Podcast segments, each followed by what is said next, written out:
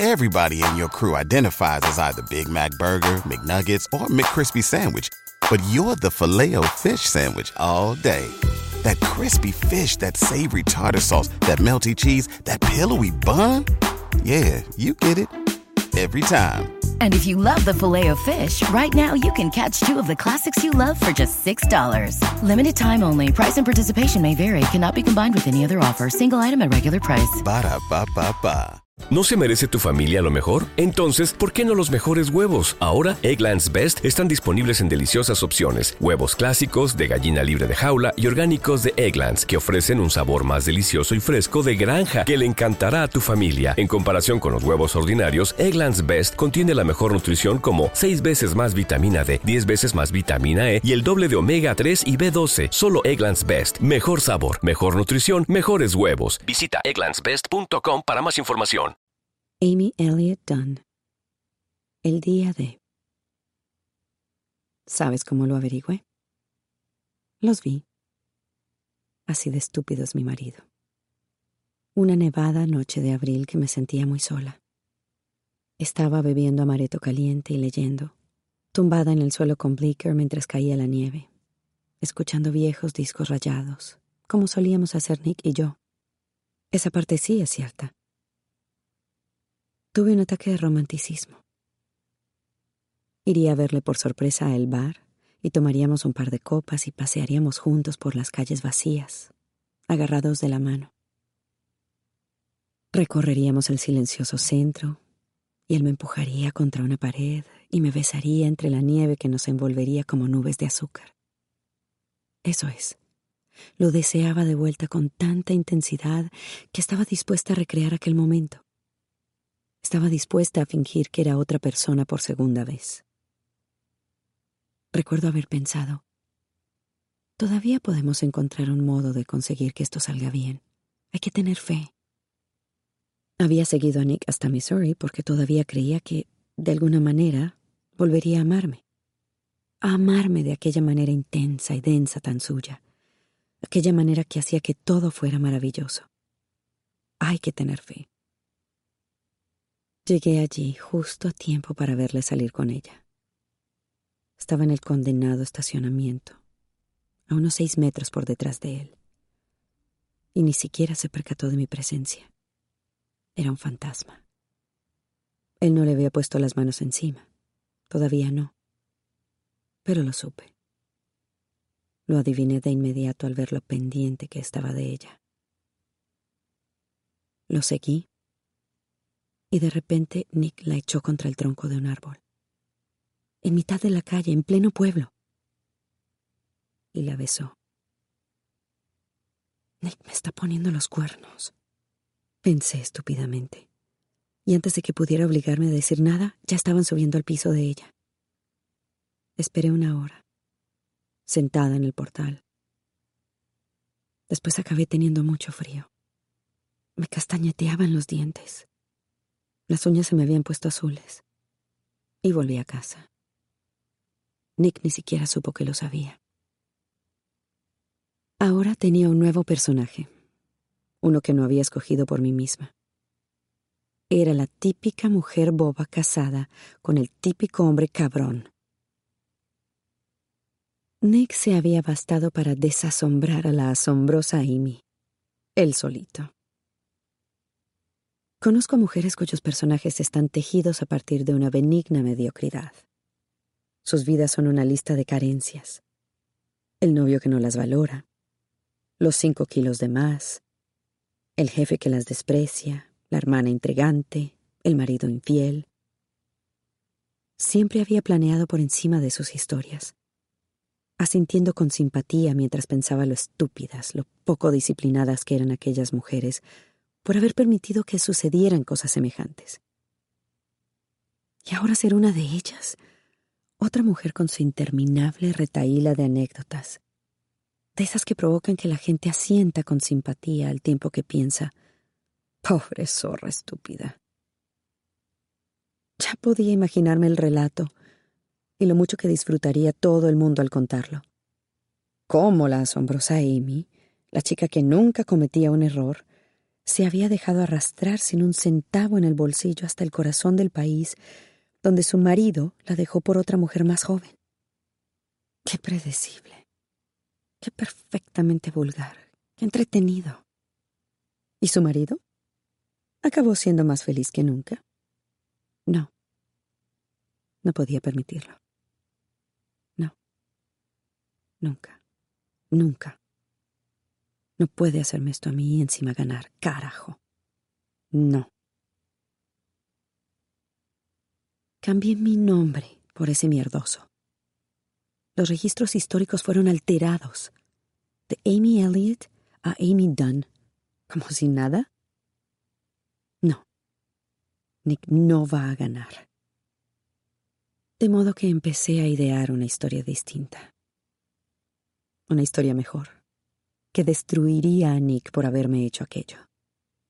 Una historia que restablecería mi perfección, que me convertiría en la heroína, adorada e intachable, porque todo el mundo ama a la chica muerta. Inculpar a tu marido de tu asesinato es un tanto extremo. Quiero que sepas que lo sé. Todas las criticonas ahí afuera dirán, Debería haberse limitado a abandonarle, conservando la dignidad que le quedaba, marcharse con la cabeza bien alta. Dos negativos no hacen un positivo. Todas esas cosas que dicen las mujeres sin valor, confundiendo su debilidad con moralidad. No me voy a divorciar de él porque eso es justo lo que él querría. Y no lo voy a perdonar porque no me da la gana poner la otra mejilla. ¿Puedo expresarlo con más claridad? No lo consideraría un desenlace satisfactorio. ¿Qué es eso de que gana el malo? Se lo lleve el carajo. Me he pasado más de un año oliendo la peste a coño en la punta de sus dedos cuando se metía en la cama a mi lado. Le he visto mirarse en el espejo, así calándose como un babuino en celo para sus citas. He escuchado sus mentiras. Mentiras. Mentiras desde simples engaños infantiles a elaborados artefactos propios de Rube Goldberg. He percibido el dulce de mantequilla en sus besos, un sabor empalagoso que nunca había estado ahí anteriormente. He notado la barba de un par de días en sus mejillas, a pesar de que sabe perfectamente que no me gusta, pero debe ser que a ella sí. He sufrido la traición con los cinco sentidos durante más de un año de modo que puede que haya perdido la cabeza. Sé que hacer pasar a tu marido por culpable de haberte asesinado pasa de castaño oscuro en comparación con lo que podría ser una mujer normal y corriente. Pero es que es tan necesario. Alguien debe darle una lección a Nick. Nunca le han dado una lección. Pasa por la vida con su sonrisa de Nicky el encantador, su arrogancia de hijo adorado, sus mentirijillas y sus evasivas, sus carencias y su egoísmo, y nadie le llama la atención por nada.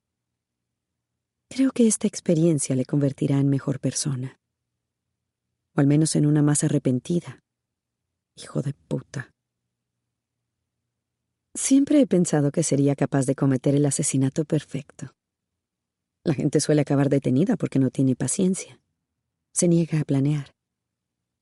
Vuelvo a sonreír mientras meto la quinta velocidad en la porquería de coche con el que estoy huyendo. 125 kilómetros de polvo me separan ya de Cartridge. Y me afianzo para rebasar un camión. El coche parece dispuesto a emprender el vuelo cada vez que nos cruzamos con un trailer. Pero sonrío, porque también demuestra lo lista que soy. Adquirido a cambio de 1.200 dólares en efectivo a partir de un anuncio en Craigslist, hace cinco meses para asegurar que el recuerdo haya dejado de estar fresco en la memoria de cualquiera. Un Ford Festiva de 1992. El automóvil más pequeño y menos memorable del mundo. Me reuní con los vendedores de noche en el estacionamiento de un Walmart en Jonesboro, Arkansas. Fui hasta allí en tren con un fajo de billetes en el bolso, ocho horas de ida y otras tantas de vuelta, mientras Nick estaba de excursión con los chicos. Y por excursión con los chicos, quiero decir cogiéndose a la puta esa. Comí en el vagón restaurante del tren. Un pedazo de lechuga con dos tomates cherry que el menú describía como ensalada. Me senté junto a un granjero melancólico que regresaba a casa tras visitar por primera vez a su nieta recién nacida. La pareja que vendía el Ford parecía tan interesada como yo en la discreción. La mujer permaneció todo el rato en el interior del coche, sosteniendo un bebé con biberón entre los brazos, mientras nos observaba a su marido y a mí efectuar el intercambio de billetes por llaves. A continuación, salió ella y entré yo, así de rápido. Vi a la pareja por el retrovisor, entrando con su dinero en Walmart. Desde entonces me he estacionado en solares de larga estancia en St. Louis. Me desplazo dos veces al mes para cambiar el coche de estacionamiento. Pago en efectivo. Llevo una gorra de béisbol. Es sencillo. Y ese es solo un ejemplo de paciencia, preparación e inventiva. Estoy satisfecha conmigo misma. Solo me quedan otras tres horas de camino y habré llegado al corazón de las Ozark de Missouri y a mi destino. Un pequeño archipiélago de cabañas de mitad del bosque que acepta el pago del alquiler semanal en efectivo y que tiene televisión por cable, condición sine qua non. Tengo pensado pasarme allí encerrada la primera o dos primeras semanas. No quiero estar en la carretera cuando salte la noticia. Y además es el último lugar en el que a Nick se le ocurriría pensar que me he escondido, una vez que se dé cuenta de que me estoy ocultando. Este tramo de carretera es particularmente feo. Buena muestra de la desertización de la América urbana. Al cabo de otros 30 kilómetros veo, junto a la rampa de salida, los restos de una solitaria gasolinera familiar. Abandonada pero no cerrada. Y cuando me estaciono a un lado, advierto que la puerta del cuarto de baño de señoras está abierta de par en par. Entro. No hay electricidad, pero sí un retorcido espejo de metal. Y aún no han cortado el agua. A la luz del sol de la tarde y con un calor propio de sauna, extraigo del bolso unas tijeras y tinte para el pelo color marrón conejo. Esquilo largos pedazos de melena. Guardo todo el pelo rubio en una bolsa de plástico. El aire roza mi nuca y noto que la cabeza se me aligera como un globo al hincharse. La giro un par de veces para disfrutar la sensación. Aplico el tinte. Miro el reloj y me demoro un rato en la puerta, oteando los kilómetros de llanura moteados con restaurantes de comida rápida y moteles pertenecientes a cadenas. Puedo percibir el llanto de un indio. Ni odiaría esa broma. Derivativa. Y después añadiría, aunque el uso peyorativo de la palabra derivativa es en sí mismo derivativo. Tengo que sacármelo de la cabeza. Sigue pisándome las frases a 160 kilómetros de distancia. Me lavo el pelo en el lavabo. El agua recalentada me hace sudar. Después vuelvo al coche con mi bolsa de pelo y basura. Me pongo unas anticuadas gafas con montura de alambre. Me miro en el retrovisor y vuelvo a sonreír. Nick y yo nunca nos hubiéramos casado si hubiera tenido este aspecto cuando nos conocimos. Todo esto podría haberse evitado si fuese menos guapa. Punto 34. Cambiar de aspecto. Hecho. No estoy exactamente segura de cómo ser la Amy muerta. Estoy intentando averiguar qué significa eso para mí. ¿En qué convertirme durante los próximos meses?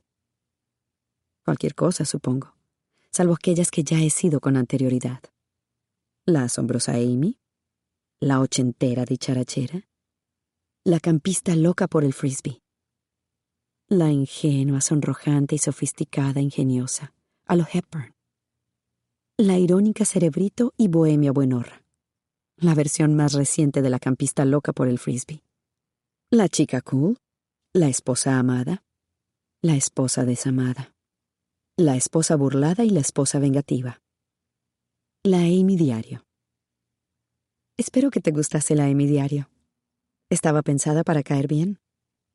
Pensada para caerle bien a alguien como tú. Se hacía querer.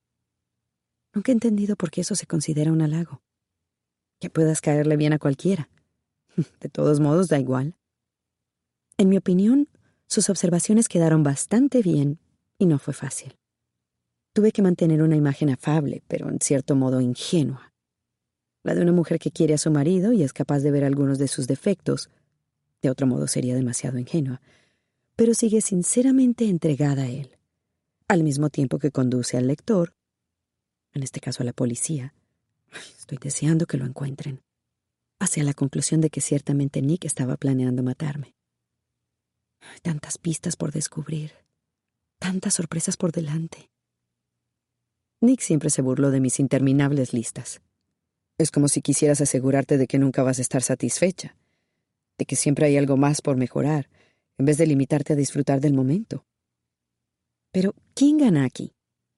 Gano yo, porque mi lista, la lista maestra titulada Joder a Nick Dunn, era rigurosa. La lista más completa y minuciosa jamás creada. Uno de los puntos en la lista era escribir entradas de diario de 2005 a 2012. Siete años de entradas en un diario. No cada día, pero dos al mes como mínimo. ¿Sabes cuánta disciplina requiere eso? ¿Sería la Amy Cool capaz de hacer algo parecido? Investigar los acontecimientos de cada semana y comparar con mis viejos dietarios para asegurarse de no haber dejado ningún cabo suelto, reconstruyendo las reacciones de la Amy diario ante cada suceso. La mayor parte de las veces fue divertido. Esperaba que Nick se marchase a el bar o saliera al encuentro de su amante, su vacua amante rumiadora de chicle, adicta a los SMS, con sus uñas pintadas de acrílico y las apretadas mallas con logos en el trasero. La descripción no se ajusta del todo, pero bien podría hacerlo. Y me preparaba un café, o abría una botella de vino, elegía uno de mis treinta y dos bolígrafos distintos y reescribía un poco mi vida. Es verdad que en ocasiones odiaba menos a Nick mientras lo hacía. Eran los efectos de adoptar la perspectiva de una enamoradiza chica Q. En ocasiones, cuando Nick volvía a casa apestando a cerveza, o al jabón de manos con el que se untaba el cuerpo tras cogerse a su amante, en cualquier caso nunca conseguía borrar por completo el hedor. Ella debe de tener un coño bien maloliente. Me sonreía con culpabilidad, y se mostraba tan dulce y avergonzado conmigo que yo casi pensaba, no seguiré adelante con esto. Pero después lo imaginaba con su amante, y su tanga de stripper, dejándose degradar porque ahora era ella la que fingía ser la chica cool, la que fingía que le encantaban las mamadas y el fútbol americano y atrapar pedos, y entonces pensaba, estoy casada con un imbécil. Estoy casada con un hombre que siempre escogerá eso. Y cuando se haya aburrido de esa pobre idiota, se limitará a encontrar otra chica que finja ser esa chica y nunca tendrá la menor dificultad en la vida. Resolución renovada. Escribí las notas de la Amy diario con mucho cuidado. 152 entradas en total. Y no creo que en ningún momento me desviara de su voz. Fue diseñada para conquistar a la policía, para conquistar al público en caso de que se den a conocer algunos fragmentos. Una mujer maravillosa de buen corazón, con toda la vida por delante, todo a su favor. Lo que sea que se diga sobre las mujeres que mueren, que eligió al marido equivocado y pagó el precio definitivo. Tendrán que apreciarme. Apreciarla. Mis padres estarán preocupados, por supuesto. Pero, ¿cómo voy a sentir lástima por ellos? Teniendo en cuenta que me hicieron así para luego abandonarme. Nunca, nunca llegaron a valorar del todo el hecho de que estaban ganando dinero con mi existencia. Que deberían haberme pagado regalías. Luego, después de haber dilapidado mi dinero, mis padres, tan feministas ellos, permitieron que Nick me arrastrara hasta Missouri como si fuese un trasto. Una novia por correo, un intercambio de bienes. Me regalaron un puto reloj de cuco como recuerdo. Gracias por 36 años de servicio. Se merecen creer que estoy muerta. Porque ese es prácticamente el estado al que me consignaron. Sin dinero, sin hogar, sin amigos. Ellos también merecen sufrir. Si no pueden cuidar de mí mientras estoy viva, es como si me hubieran matado. Igual que Nick. que destruyó y rechazó a la Amy real pedazo a pedazo. Eres demasiado seria, Amy. Eres demasiado rígida, Amy. Le das demasiadas vueltas a las cosas. Lo analizas todo demasiado. Has dejado de ser divertida. Me haces sentir inútil, Amy. Haces que me sienta mal, Amy. Me fui arrancando cachos a golpe de indiferencia. Mi independencia, mi orgullo, mi autoestima. Yo di y él tomó y tomó y tomó. Me eliminó de la existencia igual que el niño al árbol de el árbol generoso. Esa puta. Eligió a esa putilla antes que a mí. Asesinó mi alma, lo cual debería ser un crimen.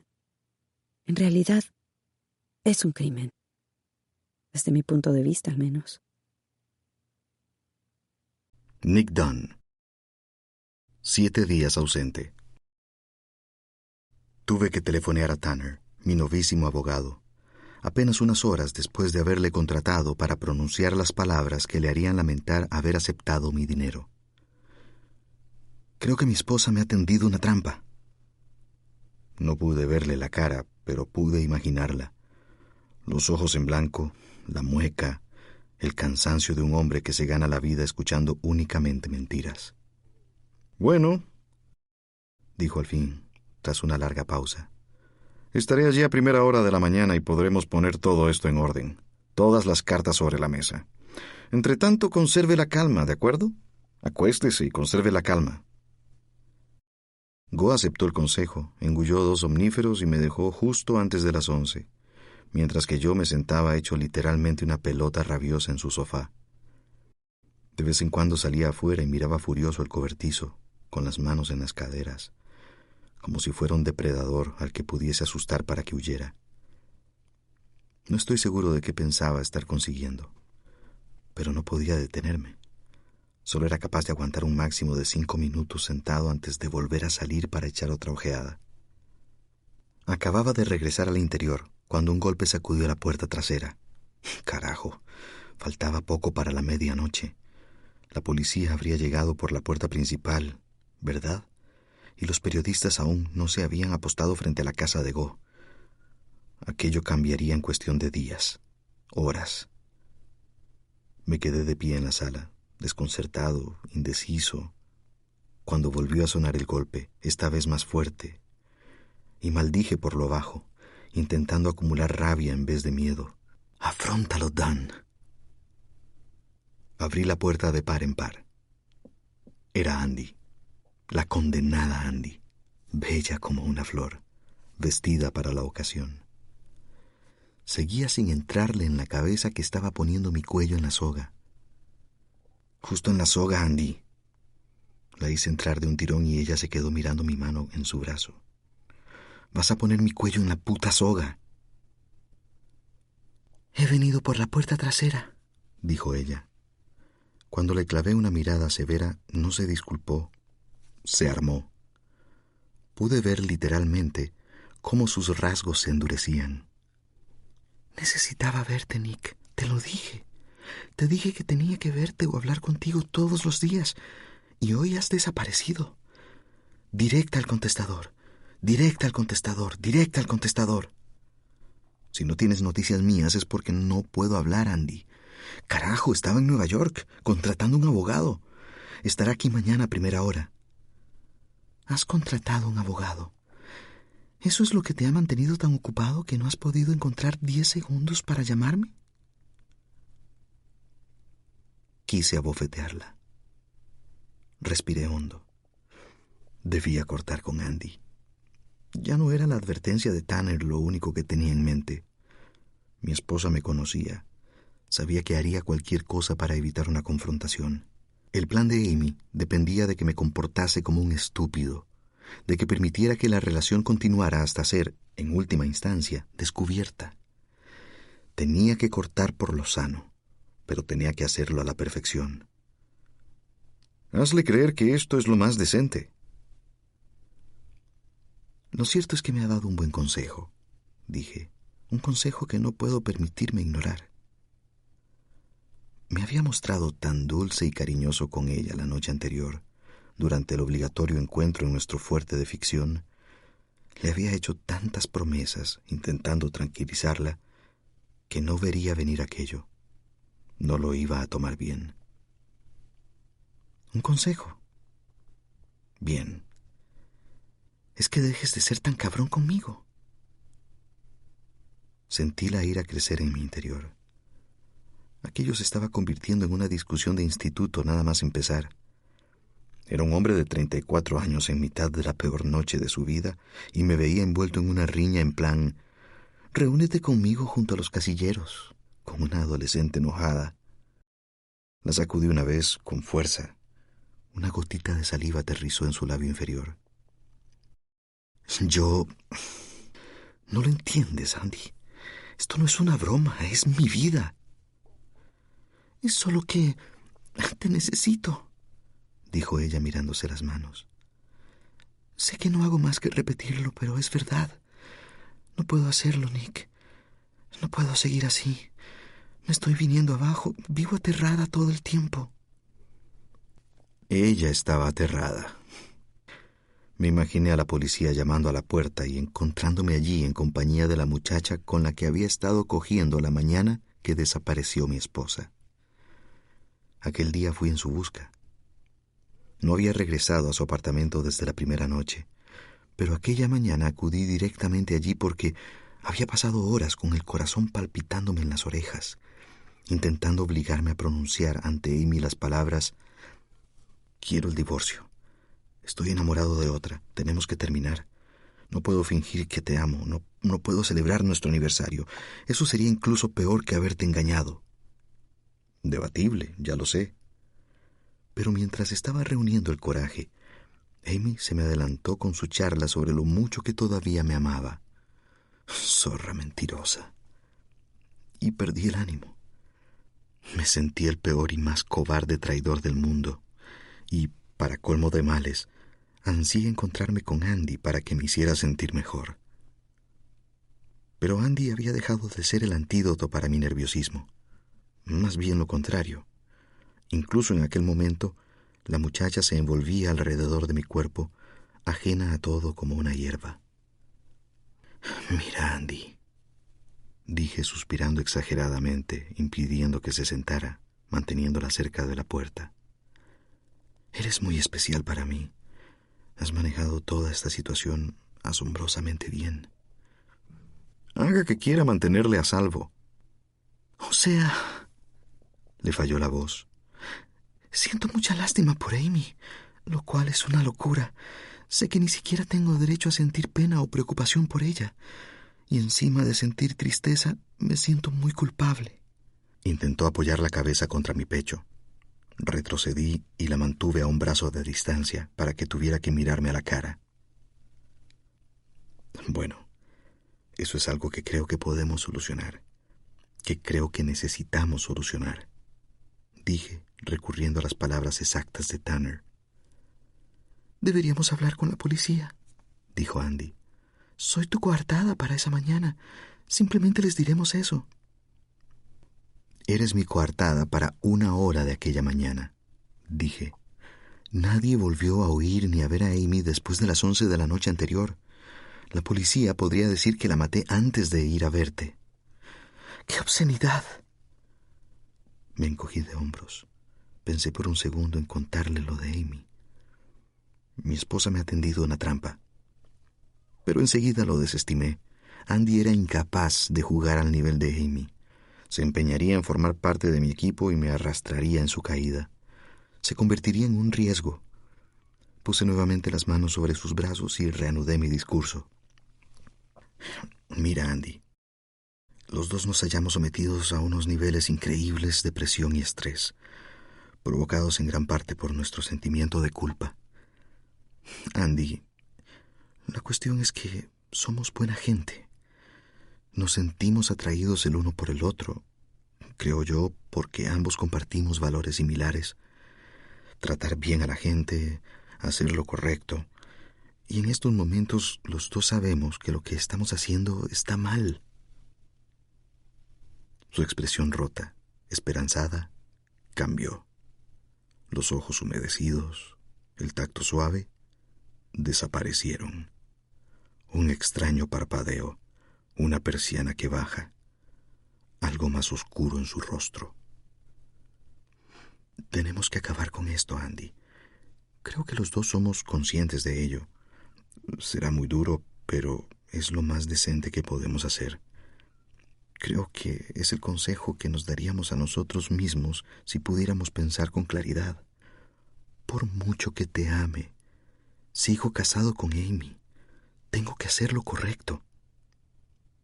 ¿Y si la encuentran? No dijo si viva o muerta.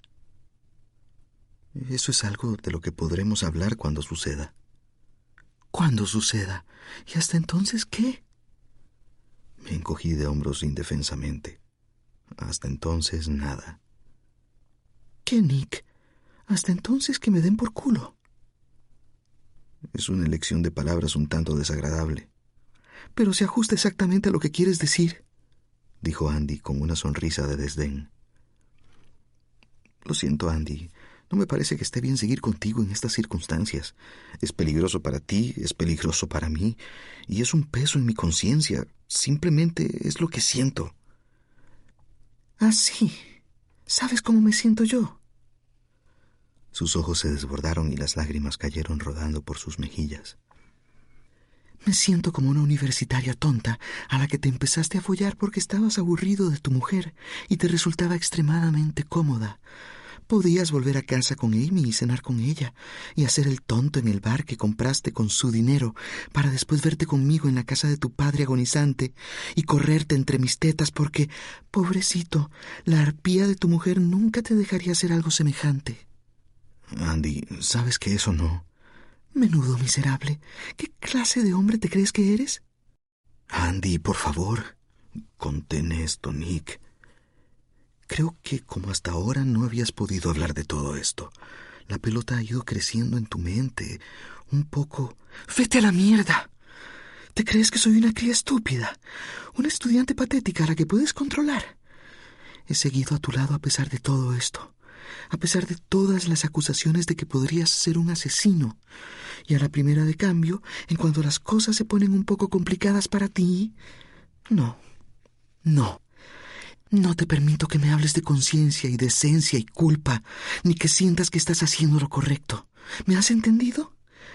Porque eres un infiel, un cobarde y un egoísta de mierda.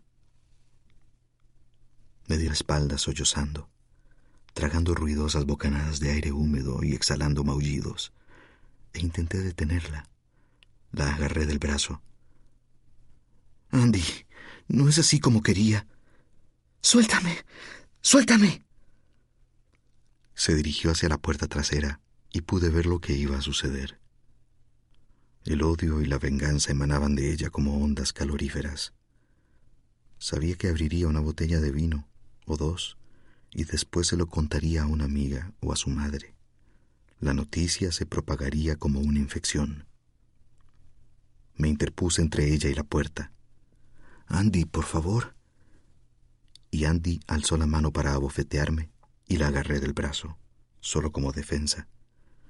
Nuestros brazos entrelazados se movieron arriba y abajo, arriba y abajo, como una pareja de baile enloquecida. Suéltame, Nick, o te juro que... Solo quédate un minuto, solo escúchame. ¡Que me dejes! Acercó su cara a la mía como si fuera a darme un beso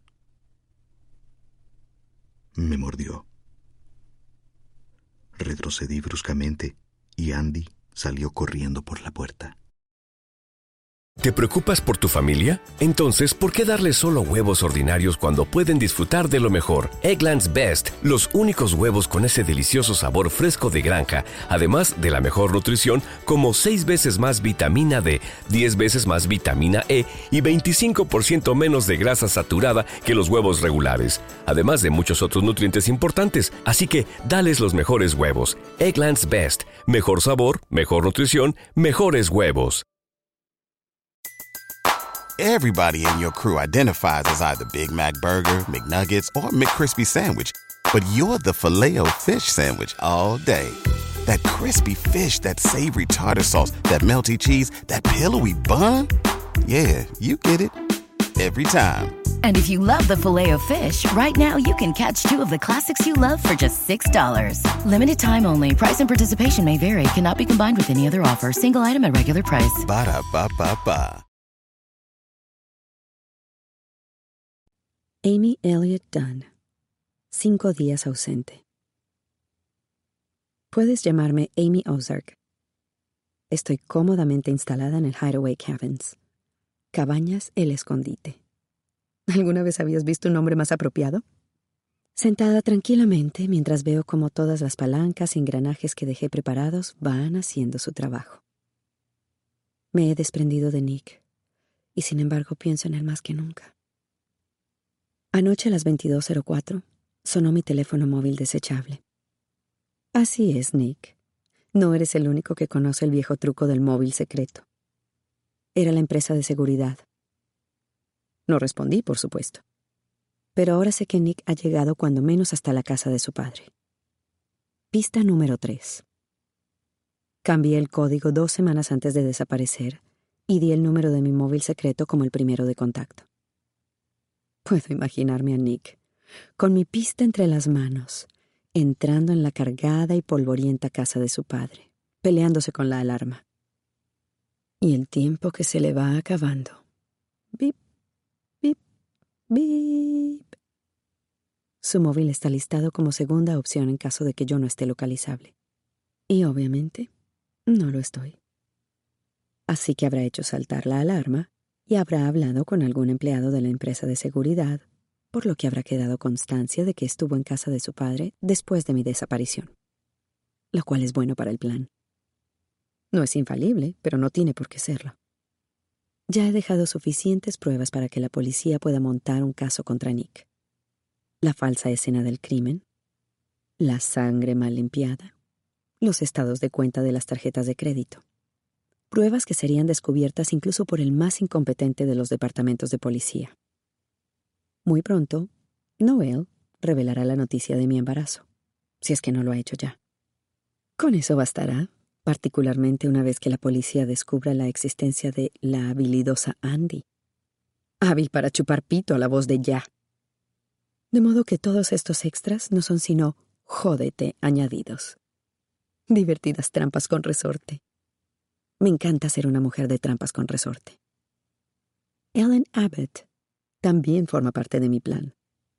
El programa de crímenes reales de la televisión por cable más popular de todo el país. Adoro lo protectora y maternal que se muestra con todas las mujeres desaparecidas de su programa. Y adoro que se ponga agresiva como un perro rabioso tan pronto como se decide por un sospechoso. Habitualmente el marido. Es la voz de la indignación moral de las mujeres de América. Motivo por el cual me encantaría que abordara mi historia. El público debe ponerse en contra de Nick. Es una parte tan integral de su castigo como la cárcel. Quiero que el adorable Nicky que tanto tiempo pasa preocupado por caerle bien a todo el mundo, sepa que es universalmente odiado. Y necesito a Ellen para mantenerme al tanto de la investigación. ¿Ha encontrado ya mi diario la policía? ¿Saben lo de Andy? ¿Han descubierto el incremento en la póliza de mi seguro de vida? Esta es la parte más difícil. Esperar a que gente estúpida vaya adivinando las cosas. Enciendo el televisor de mi pequeño cuarto una vez cada hora ansiosa por saber si Ellen ha decidido cubrir mi historia. Tiene que hacerlo. No veo cómo podría resistirse. Soy atractiva, Nick es atractivo, y además tengo el gancho de la asombrosa Amy. Justo antes del mediodía, aparece prometiendo un reportaje especial. Permanezco sintonizada, con la mirada pegada al televisor. Date prisa, Ellen. O Date prisa, Ellen. Tenemos eso en común. Las dos somos a la vez personas y entidades.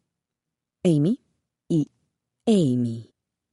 Ellen y Ellen. Anuncio de tampones. Anuncio de detergente. Anuncio de compresas. Anuncio de limpiavidrios. Pensaría una que lo único que hacemos las mujeres es limpiar y sangrar. Y por fin. Ahí estoy. Mi debut. Desde el primer segundo en el que aparece Ellen, radiante como Elvis, sé que el programa va a ser bueno. Un par de deslumbrantes fotos mías, una instantánea de Nick mostrando su demente sonrisa de Quiéreme durante la primera rueda de prensa. Noticia. Se ha llevado a cabo un recorrido en numerosos lugares en busca de la hermosa joven con toda la vida por delante sin obtener resultado. Noticia. Nick la ha cagado nada más empezar. Haciéndose fotos informales con una pueblerina cuando debería estar buscándome. Esto es claramente lo que ha espoleado a Ellen porque está furiosa. Ahí está. Nick en modo adorable, con su característica expresión de soy un regalo para las mujeres, pegando el rostro al de una desconocida, como si fueran colegas de la hora feliz. Pero qué idiota. Me encanta. Ellen Abbott incide una y otra vez en el hecho de que nuestro patio trasero da directamente al río Mississippi. Me pregunto entonces si ya se habrá filtrado el historial de la computadora de Nick, el cual me aseguré de que incluyera un estudio sobre las compuertas y presas del Mississippi, así como una búsqueda en Google de las palabras cuerpo flotando río Mississippi. ¿Para qué andarse con rodeos? Podría suceder. Es posible. Improbable, pero existen precedentes. Que el río arrastrase mi cuerpo hasta llegar al océano.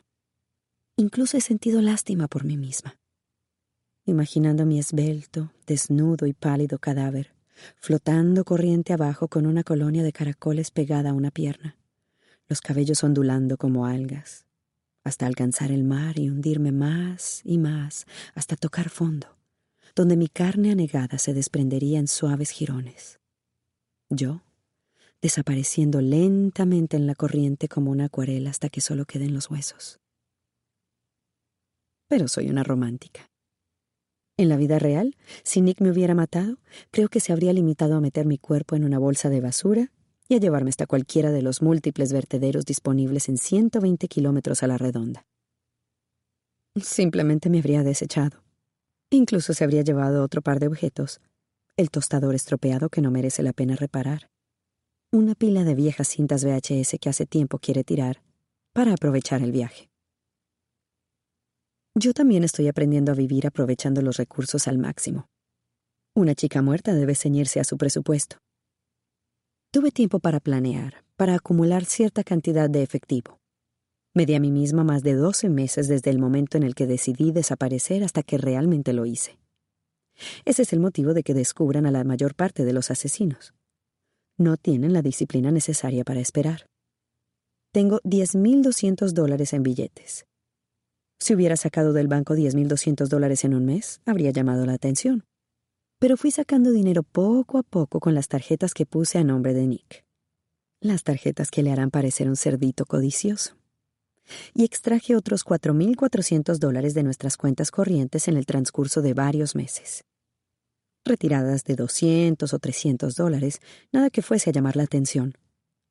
Le robé a Nick, directamente del bolsillo, 20 dólares por aquí, 10 por allá, una acumulación lenta y deliberada. Fue como cuando decides guardar el dinero que te gastarías cada mañana en Starbucks en un café y a finales del año resulta que has ahorrado 1.500 dólares. Y siempre robaba del bote de las propinas cada vez que iba al bar. Estoy segura de que Nick culpaba a Go y Go culpaba a Nick. Y ninguno de los dos dijo nunca nada porque los dos sentían demasiada lástima por el otro. Pero lo que quiero decir es que soy cuidadosa con el dinero. Tengo suficiente para seguir viviendo hasta que me suicide. Pienso ocultarme el tiempo suficiente para ver a Lance Nicholas Dunn convertido en un paria global, para ver a Nick arrestado, juzgado, encarcelado y desconcertado con su uniforme naranja y las esposas, para ver a Nick retorcerse, sudar, jurar que es inocente y aún así acabar entre rejas. Después viajaré al sur, siguiendo el curso del río hasta llegar al Golfo de México, donde me reuniré con mi cadáver, el cadáver arrastrado por la corriente de la Amy de ficción.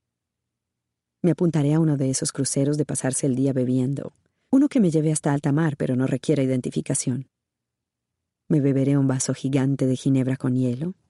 Me tragaré unos somníferos y cuando nadie esté mirando, me dejaré caer en silencio por la borda con los bolsillos llenos de piedras a la Virginia Woolf. Ahogarse a una misma requiere disciplina, pero tengo disciplina de sobra. Puede que mi cuerpo nunca sea descubierto. O puede que resurja semanas, meses más tarde, erosionado hasta tal punto que resulte imposible establecer la fecha de mi muerte, proporcionando así una última prueba para asegurarme de que Nick acabe atado a la cruz acolchada, la mesa de la cárcel en la que le bombearán veneno hasta morir. Me gustaría esperar a verlo muerto. Pero teniendo en cuenta el estado de nuestro sistema judicial, puede que tarden años y no tengo el dinero ni la energía. Estoy preparada para reunirme a las Hope. Ya he incurrido una vez en desembolsos no previstos. Gasté unos 500 dólares en objetos para adecentar mi cabaña. Buenas sábanas, una lámpara decente, toallas que no se tengan solas en pie tras años de ser lavadas con lejía. Pero intento aceptar lo que se me ofrece. A un par de cabañas de distancia vive un tipo taciturno, un hippie a lo Grizzly Adams, de esos que preparan gachas caseras. Tiene una gran barba, sortijas de turquesa y una guitarra que toca en el porche trasero algunas noches. Dice que se llama Jeff, igual que yo digo que me llamo Lidia. Solo nos sonreímos de pasada, pero me trae pescado. Ya me ha traído pescado en un par de ocasiones, apestosamente fresco, pero descamado y sin cabeza, metido en una gigantesca bolsa de hielo. Pescado fresco, dice, llamando a la puerta y si no abro de inmediato desaparece, dejando la bolsa en el escalón de entrada. Preparo el pescado en una sartén decente que compré en Walmart. Y no está mal. Y es gratis. ¿De dónde sacas tanto pescado? Le pregunto. De su sitio, dice él. Dorothy, la recepcionista, también me ha cobrado cierto aprecio y me trae tomates de su huerto. Me como los tomates que huelen a tierra y el pescado que huele al lago. Pienso que el año que viene Nick estará encerrado en un agujero que solo olerá a interior. Olores manufacturados, desodorante y zapatos viejos, comida grasosa y colchones mal ventilados. Su peor temor, su pesadilla personal, encontrarse en la cárcel, sabiendo que no ha hecho nada malo pero incapaz de demostrarlo. Las pesadillas de Nick siempre giran en torno a falsos agravios y verse atrapado, víctima de fuerza más allá de su control. Tras uno de esos sueños, siempre se levanta, recorre la casa, se viste y sale. Vaga por las carreteras cercanas a nuestra casa hasta llegar a un parque. Un parque de Missouri o un parque de Nueva York, donde pueda caminar a sus anchas. Le gusta el aire libre a pesar de que no sea exactamente un hombre de exteriores. No es montañero ni campista, ni siquiera sabe cómo encender una fogata. Sería incapaz de pescar y obsequiarme con peces. Pero le gusta la opción. Le gusta poder elegir.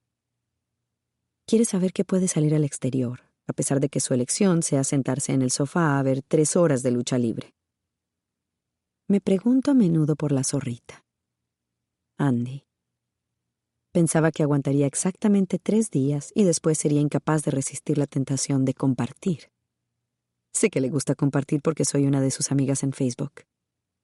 El nombre de mi perfil es inventado. Madeline Elster. ¡Ja!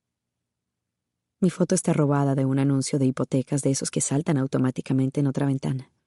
Rubia, sonriente, agraciada, con un porcentaje de interés históricamente bajo. Hace cuatro meses, Madeline solicitó ser amiga de Andy. Y Andy, como un cachorrillo desventurado, aceptó. De modo que conozco bastante bien a la chiquilla, así como a todas sus amigas obsesionadas por las minucias, que echan muchas siestas y adoran el yogur griego y el pinot grigio y disfrutan compartiendo dicha información entre ellas. Andy es una buena chica, lo cual quiere decir que no cuelga fotos suyas de fiesta y nunca postea mensajes lascivos. Y eso es una lástima. Cuando se vea expuesta como la amante de Nick, preferiría que los medios encontraran fotos suyas bebiendo o besando a chicas o mostrando su tanga. Eso cimentaría con más facilidad su reputación de rompehogares. Rompehogares. Mi hogar estaba en desorden, pero no roto del todo cuando Andy empezó a besuquear a mi marido, a meterle la mano en la bragueta, a llevárselo a la cama, metiéndose su pene en la boca, entero hasta la raíz para que él pueda sentirse extra grande mientras ella se ahoga, metiéndoselo en el culo hasta lo más hondo, metiéndose eyaculaciones en la boca y en las tetas para luego lamerlas. ñam. Metiéndose, sin duda metiéndose. Es lo que hacen las de su tipo. Llevan juntos más de un año. Cada vez que se acercaba una festividad, repasaba los estados de cuenta de las tarjetas de crédito de Nick, las de verdad, para ver, por ejemplo, qué le habría regalado por Navidades. Pero ha sido sorprendentemente cuidadoso. Me pregunto, ¿qué debe de sentirse siendo una mujer cuyo regalo de Navidades ha sido forzosamente comprado en efectivo? Liberador. Ser una chica indocumentada significa ser la chica que no tiene que llamar al fontanero, ni escuchar quejas sobre el trabajo, ni recordar y recordarle que compre la condenada comida para el gato. Necesito que Andy salga a relucir. Necesito que, uno, Noel le hable a alguien de mi embarazo. Dos, la policía encuentre el diario. Tres, Andy le hable a alguien de su aventura. Supongo que me equivoqué al estereotiparla. Al dar por hecho que una muchacha que postea sobre su vida cinco veces al día para que todo el mundo lo vea, no podría tener una verdadera comprensión de lo que es un secreto. Ha hecho alguna que otra mención tangencial a mi marido en línea. Hoy he quedado con Mr. Macizo. Oh, cuenta, cuenta. ¿Cuándo nos vas a presentar a tu semental? A Bridget le gusta esto. Un beso de un tipo de ensueño hace que todo sea mejor. Y que lo digas. ¿Cuándo vamos a conocer al tipo de ensueño? A Bridget le gusta esto. Pero ha sido sorprendentemente discreta para lo que son las muchachas de su generación. Es una buena chica, para ser una cabrona. Puedo imaginarla, ladeando el rostro en forma de corazón, el ceño amablemente fruncido, Solo quiero que sepas que estoy de tu parte, Nick. Estoy aquí para lo que necesites. Probablemente le haya horneado galletas. Las cámaras de Ellen Abbott ofrecen ahora una panorámica del centro de voluntarios que parece un tanto desvencijado. Una corresponsal está comentando que mi desaparición ha sacudido a este tranquilo pueblecito y tras ella puedo ver una mesa llena con guisos caseros y pastelillos para el pobre Nicky. Incluso ahora el muy cabrón consigue que las mujeres cuiden de él. Mujeres desesperadas en busca de una rendija por la que poder colarse. Un hombre atractivo, vulnerable y que, de acuerdo, puede que haya matado a su esposa, pero eso no podemos saberlo. No con seguridad. Por ahora simplemente es un alivio tener un hombre para el que poder cocinar. El equivalente para las cuarentonas de pasar con tu bicicleta por delante de la casa de un chico guapo. Vuelven a mostrar la foto de Nick sonriendo para la cámara del móvil. Puedo imaginarme a la puta del pueblo en su solitaria y resplandeciente cocina, una cocina trofeo comprada con el dinero del divorcio, mezclando y amasando mientras mantiene una conversación imaginaria con Nick. No, en realidad tengo 43. No, en serio. No, los hombres no hacen cola para hablar conmigo, de verdad que no. Los hombres del pueblo no son demasiado interesantes. La mayoría de ellos... Experimento una oleada de celos hacia la mujer que pega la mejilla contra la de mi marido. Es más bonita de lo que soy yo ahora. Como barritas Hershey, y floto en la piscina durante horas bajo el tórrido sol, mientras el cloro me deja la piel tan gomosa como la de una foca. Estoy bronceada, cosa que nunca había estado con anterioridad. Al menos no un bronceado tan oscuro, orgulloso, marcado. Una piel bronceada es una piel dañada, y a nadie le gustan las chicas arrugadas. Me he pasado la vida rebosada en crema protectora pero me permití oscurecer un poco antes de mi desaparición. Y ahora, cinco días más tarde, voy camino del marrón. Marrón como una valla, dice la vieja Dorothy, la encargada. Estás marrón como una valla, muchacha, dice encantada cuando voy a verla para pagar el alquiler de la próxima semana en efectivo. Tengo la piel oscura, el pelo ratonero cortado al opaje, las gafas de chica lista. Gané seis kilos en los meses anteriores a mi desaparición, cuidadosamente disimulados con vestidos amplios, aunque tampoco es que mi poco atento esposo fuera a notar la diferencia, y ahora un kilo más desde entonces. Tuve cuidado de que nadie tomara fotos mías en los meses previos a la desaparición, por lo que el público solo conocerá a la Amy pálida y delgada. Definitivamente he dejado de ser ella. En ocasiones noto cómo se me mueve el trasero, él solo, al caminar, con un meneo y un balanceo. ¿No es eso lo que dice el dicho? Nunca había tenido ni una cosa ni otra. Mi cuerpo era de una hermosa y perfecta economía, cada rasgo calibrado, todo en equilibrio. No lo echo de menos. No echo de menos las miradas de los hombres. Es un alivio poder entrar en un supermercado y marcharme sin que un aragán con camisa de franela sin mangas me mire lascivamente al salir al que se le escapa un murmullo muestra de misoginia como si fuera un eructo de nachos con queso. Ahora nadie es grosero conmigo, pero nadie se muestra agradable tampoco. Nadie se esfuerza por ello, no de manera evidente, no en realidad, no como solían hacerlo. Soy lo contrario de Amy. Nick Dunn, ocho días ausente. Me pegué un cubito de hielo a la mejilla mientras veía salir el sol. Horas más tarde todavía podía sentir el mordisco. Dos pequeñas muescas en forma de grapa. No podía ir tras Andy, un riesgo peor que su ira. Así que al final la llamé. Saltó el contestador. Conténlo, debes contener esto. Andy, lo siento muchísimo. No sé qué hacer. No sé qué está pasando, por favor, perdóname. Por favor.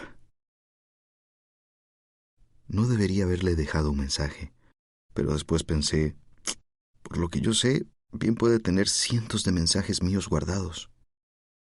Por el amor de Dios, si hacía pública una lista de grandes éxitos con los más cerdos, lascivos y obsesivos, cualquier mujer en cualquier jurado me enviaría a la sombra solo por eso.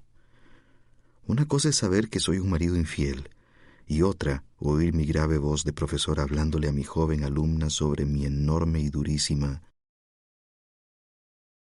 Me sonrojé a la luz del amanecer. El cubito se fundió. Me senté en la escalera de entrada de casa de Go y me puse a telefonear a Andy cada diez minutos, sin resultado. Estaba insomne, con los nervios tensos como alambre de espino, cuando Bonnie internó su coche por el camino de entrada a las seis y doce de la mañana. No dije nada mientras se acercaba a mí con dos vasos desechables. Hey, Nick, le he traído un café. Solo venía a ver qué tal estaba. Eh, seguro que sí. Sé que probablemente estará aturdido, tras las noticias sobre el embarazo. Hizo el deliberado teatro de verter dos cápsulas de leche en polvo en mi café, tal como a mí me gusta, y después me lo tendió. ¿Qué es eso? preguntó señalándome la mejilla. ¿A qué se refiere? Me refiero, Nick, a... ¿Qué le ha pasado en la cara? Tiene una enorme marca rosa. Se acercó más. Me agarró de la barbilla. Parece una mordedura. Mm, debe de ser urticaria. Eh, me da urticaria cuando estoy estresado. Bonnie removió su café. Sabe que estoy de su parte, ¿verdad, Nick? Eh, claro. Lo estoy, en serio, desearía que confiase en mí. Simplemente estamos llegando a un punto en el que ya no seré capaz de ayudarle si no confía en mí. Sé que suena a típica frase de Polly, pero es la verdad. Permanecimos sentados en un extraño silencio de semicamaradería, sorbiendo café. Eh, quería que lo supiese antes de que se entere por otros medios, dijo Bonnie alegremente. Hemos encontrado el bolso de Amy. ¿Qué? Sí, No contenía dinero, pero sí su identificación y el móvil. En Hannibal, imagínese, a la orilla del río, un poco más abajo del amarradero del vapor. Nuestra suposición es que alguien quiso hacer que pareciera que había sido arrojado al río por el criminal cuando salía de la ciudad, cruzando el puente en dirección a Illinois. Hacer que pareciera. No ha llegado a estar completamente sumergido en ningún momento. Todavía conserva huellas dactilares en la parte superior, cerca de la cremallera. En ocasiones, las huellas pueden preservarse incluso bajo el agua pero le ahorraré los detalles científicos y me limitaré a decir que la teoría es que el bolso fue depositado intencionalmente en la orilla para asegurarse de que era hallado. Parece que me lo estuviera contando por un motivo, dije yo. Las huellas que hemos hallado son las suyas, Nick, lo cual tampoco es tan descabellado. Los hombres hurgan en los bolsos de sus esposas continuamente. Pero aún así... Se echó a reír como si se le hubiera ocurrido una idea genial. Tengo que preguntárselo. No habrá estado en Hannibal recientemente, ¿verdad? Lo dijo con una seguridad tan despreocupada que tuve una imagen mental, la de un transmisor de la policía oculto en algún rincón del chasis de mi coche, devuelto a mi custodia precisamente la mañana que fui a Hannibal. ¿Por qué exactamente iría hasta Hannibal para librarme del bolso de mi esposa? Digamos que hubiese matado a su esposa y diseñado la escena del crimen en su casa para intentar hacernos creer que había sido atacada por un desconocido. Pero luego se hubiese dado cuenta de que estábamos empezando a sospechar de usted, de modo que quisiera crear una distracción que nos hiciera volver a mirar en otra dirección. Esa es la teoría. Pero llegados a este punto, algunos de mis chicos están tan convencidos de que lo hizo usted que podrían hacer que cualquier teoría encajase. Así que déjeme ayudarle. ¿Ha estado en Hannibal recientemente? Negué con la cabeza. Eh, tendrá que hablar con mi abogado, Tanner Bolt. Tanner Bolt. ¿Está seguro de que esa es la vía que quiere seguir, Nick? Considero que hemos sido bastante ecuánimes con usted muy abiertos. Bolt es... es un último recurso. Es el tipo al que recurren los culpables. Ajá. Bueno, es evidente que soy su principal sospechoso, Rhonda. Tengo que cuidar de mí mismo. Reunámonos en cuanto llegue, ¿de acuerdo? Hablaremos de todo esto. Desde luego, esa es nuestra intención. Un hombre con intención, dijo Bonnie. Esperaré impaciente. Se levantó y mientras se alejaba, se volvió para gritarme. El jamamelis es bueno para la urticaria. Una hora más tarde sonó el timbre de la puerta y Tanner Bolt estaba allí vestido con un traje azul celeste. Algo me dijo que aquello era lo que se ponía siempre que debía bajar al sur.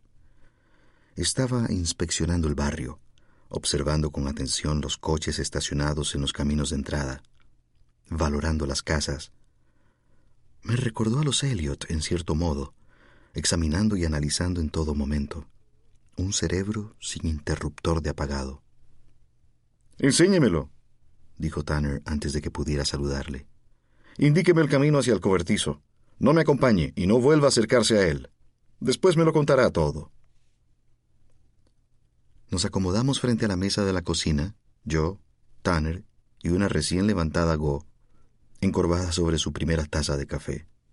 Extendí todas las pistas de Amy como un adivino torpe echando las cartas del tarot.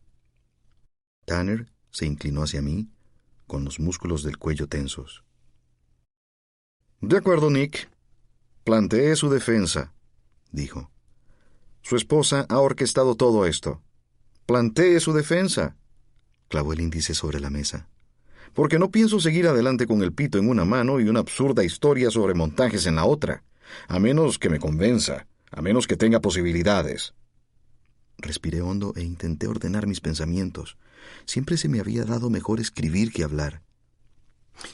Antes de empezar, dije, tiene que comprender un aspecto clave en la personalidad de Amy. Es jodidamente brillante. Su cerebro es tan complejo que nunca trabaja únicamente a un nivel. Es como un yacimiento arqueológico interminable, Cuando crees que has alcanzado la última capa y dejas caer el pico por última vez, descubres que hay otra mina entera debajo, con un laberinto de túneles y pozos sin fondo. Bien, dijo Tanner. Entonces... Lo segundo que debes saber sobre Amy es que es muy moralista. Es una de esas personas que nunca se equivocan y le encanta dar lecciones, impartir castigos. De acuerdo, bien. Entonces... Eh, eh, permita que le cuente una historia, una muy rápida. Hará unos tres años fuimos en coche a Massachusetts. Había un tráfico infernal y un camionero le hizo un corte de mangas a Amy porque no le dejaba hueco en nuestro carril. Después aceleró y se coló cortándonos el paso.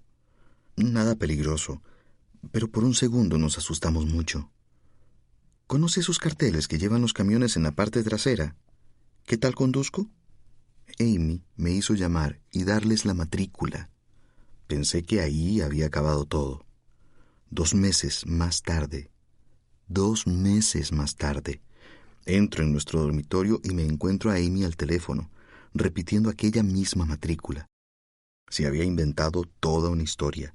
Iba con su hijo de dos años en el coche y el conductor había estado a punto de sacarla de la carretera. Me dijo que era su cuarta llamada.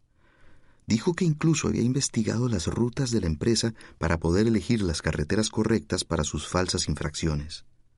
Había pensado en todo. Se sentía muy orgullosa. Iba a hacer que despidieran a aquel tipo. Jesús, Nick, murmuró Go. Es una historia muy esclarecedora, Nick, dijo Tanner. Eh, solo era un ejemplo. Bueno, ahora ayúdeme a encontrarle el sentido a todo esto, dijo. Amy descubre que la está engañando. Finge su muerte. Crea una supuesta escena del crimen lo suficientemente sospechosa para despertar algunos recelos. Le tiene jodido con lo de las tarjetas de crédito y el seguro de vida y su pequeña cueva de caprichos de ahí atrás. Entabla una discusión conmigo la noche antes de desaparecer y lo hace cerca de una ventana abierta para que nuestra vecina pueda oírla. ¿Sobre qué versó la discusión? Soy un imbécil egoísta. Básicamente la misma de siempre. Lo que nuestra vecina no oye son las disculpas posteriores de Amy, porque Amy no quiere que las oiga. De hecho, recuerdo haberme sentido asombrado porque fue la reconciliación más rápida de nuestra vida. A la mañana siguiente me estaba preparando crepas, por el amor de Dios. Volví a verla frente al fogón, lamiéndose el azúcar glas del pulgar, tarareando. Me imaginé acercándome a ella y zarandeándola hasta que... De acuerdo. ¿Y la casa del tesoro? dijo Tanner. ¿Cuál es la teoría? Tenía todas las pistas desplegadas sobre la mesa. Tanner cogió un par de ellas y las dejó caer. Son solo maneras adicionales de decirme que me joda, dije. Conozco a mi esposa, créame. Sabía que tenía que organizar una casa del tesoro o parecería sospechoso. Así que la organiza y, por supuesto, tiene dieciocho significados distintos. Mire la primera pista. Siendo tu alumna, me imagino a diario, con un maestro tan atractivo y sabio. Mi mente se abre, por no decir mis labios. Si fuera estudiante, no necesitaría flores a destajo, solo una cita traviesa durante tus horas de trabajo. Así que date prisa, ponte en marcha, por favor, y esta vez te enseñaré una cosa o dos. Es puro Amy. Cuando la leí pensé, eh, mi esposa está coqueteando conmigo. No, en realidad se está refiriendo a mi infidelidad con Andy. Jódete número uno. De modo que acudo a mi despacho con Gilpin. ¿Y qué es lo que me está esperando allí? Unas pantaletas de mujer, que ni se acercan a la talla de Amy. La policía no hacía más que preguntarme por su talla, y yo sin comprender por qué. Pero Amy no tenía manera de saber que Gilpin estaría con usted, dijo Tanner, frunciendo el ceño. Las probabilidades eran condenadamente altas, interrumpió Go. La pista 1 formaba parte de la escena del crimen, así que la policía estaría al tanto de su existencia, y Amy incluyó las palabras horas de trabajo en ella. Es lógico que acudieran allí, con o sin Nick. ¿Y de quién son las pantaletas? preguntó Tanner. Go arrugó la nariz al oír la palabra bragas. ¿Quién sabe? dije yo. Había asumido que serían de Andy, pero Amy probablemente las comprara. Lo importante es que no son de su talla y por lo tanto llevarían a cualquiera a pensar que algo inapropiado había tenido lugar en mi despacho con una mujer que no era mi esposa. Jódete número dos. ¿Y si la policía no le hubiera acompañado a su despacho? preguntó Tanner. ¿O si nadie se hubiera percatado de la presencia de las pantaletas? A ella le da igual, Tanner. Esta casa del tesoro existe principalmente para su propia diversión. No la necesita. Ha ido más allá de lo necesario solo para asegurarse de que haya un millón de pequeñas pistas condenatorias en circulación. Una vez más, ha de conocer a mi esposa. Es de las que llevan cinturón y tirantes a la vez. Eh, de acuerdo. Segunda pista, dijo Tanner. Imagíname, completamente loca por ti. Mi futuro no es sino brumoso sin ti. Me trajiste aquí para que oírte hablar pudiera de tus aventuras juveniles, vaqueros viejos, gorra de visera. Al diablo con todos los demás, son aburridos sin cesar. Ahora dame un beso furtivo, como si nos acabáramos de casar. Se refiere a Hannibal, dije. Amy y yo fuimos allí de excursión un día y así lo interpreté. Pero también es otro de los sitios en los que tuve relaciones con Andy. ¿Y eso no le hizo sospechar? Dijo Tanner. No, todavía no. Estaba demasiado enternecido por las notas que me había escrito Amy. Dios, me conoce como si me hubiera parido. Sabe exactamente lo que quiero oír. Eres brillante, eres ingenioso. Y qué satisfacción para ella saber que todavía es capaz de manipularme a su antojo. Incluso a distancia. Quiero decir, que estaba... Dios, prácticamente me estaba enamorando otra vez de ella. Sentí que la garganta se me cerraba por un momento. La tonta anécdota sobre el repelente bebé de su amiga Ainsley. Amy sabía que aquello era lo que más había amado de nosotros cuando estaba enamorado de ella. No los grandes momentos, no los momentos románticos, con R mayúscula, sino nuestras bromas privadas. Y ahora las estaba utilizando todas en mi contra. Y a ver si adivina, dije. Acaban de encontrar el bolso de Amy en Hannibal. Estoy convencido de que alguien podrá situarme en la escena. Carajo. Pagué el boleto de la excursión en barco con mi tarjeta de crédito. Así que, nuevamente, aquí tenemos otra prueba con la que Amy se ha asegurado de que puedan vincularme. ¿Y si nadie hubiera encontrado el bolso? preguntó Tanner. No importa, dijo Go. Amy está asegurándose de que Nick siga avanzando en círculos. Se está divirtiendo. Estoy segura de que solo saber el sentimiento de culpa que iba a generar en Nick leer todas estas notas cariñosas, sabiendo que la estaba engañando y que ella había desaparecido, ya bastaba para hacerla feliz. Intenté evitar una mueca al oír su tono de desagrado. Engañando. ¿Y si Gilpin hubiera acompañado a Nick hasta Hannibal? insistió Tanner. ¿Y si Gilpin hubiera estado con Nick todo el rato, de modo que supiera que Nick no había dejado el bolso? Amy me conoce lo suficientemente bien como para saber que me desharía de Gilpin. Sabe que no querría que un desconocido me viese leer sus cartas, midiendo mis reacciones. ¿En serio? ¿Cómo puede estar usted tan seguro? Simplemente lo sé. Me encogí de hombros. Lo sabía. Simplemente lo sabía.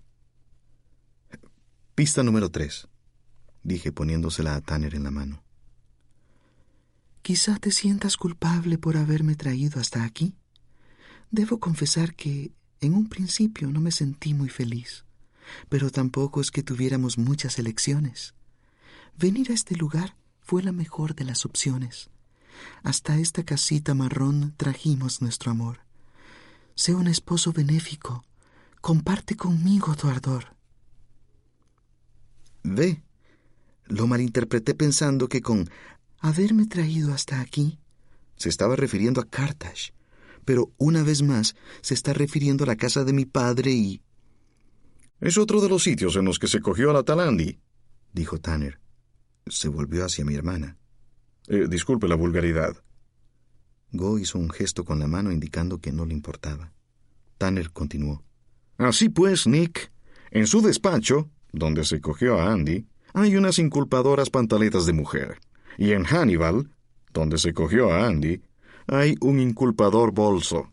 Por último, tenemos la inculpadora guarida de compras secretas hechas con las tarjetas de crédito.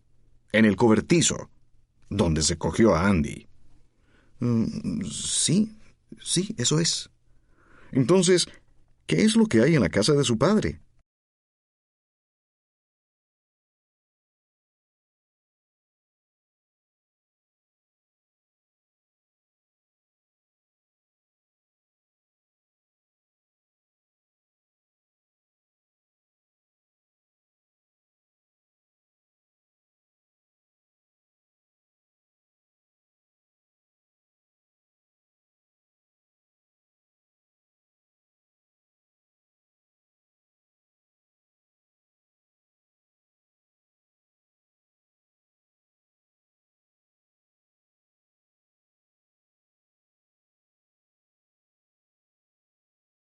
¿Te preocupas por tu familia? Entonces, ¿por qué darles solo huevos ordinarios cuando pueden disfrutar de lo mejor? Eggland's Best, los únicos huevos con ese delicioso sabor fresco de granja, además de la mejor nutrición, como 6 veces más vitamina D, 10 veces más vitamina E y 25% menos de grasa saturada que los huevos regulares, además de muchos otros nutrientes importantes. Así que, dales los mejores huevos. Eggland's Best, mejor sabor, mejor nutrición, mejores huevos. Everybody in your crew identifies as either Big Mac Burger, McNuggets, or McCrispy Sandwich.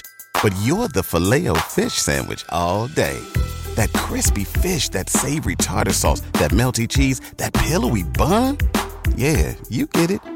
Every time. And if you love the filet of fish, right now you can catch two of the classics you love for just $6. Limited time only. Price and participation may vary. Cannot be combined with any other offer. Single item at regular price. Ba da ba ba ba.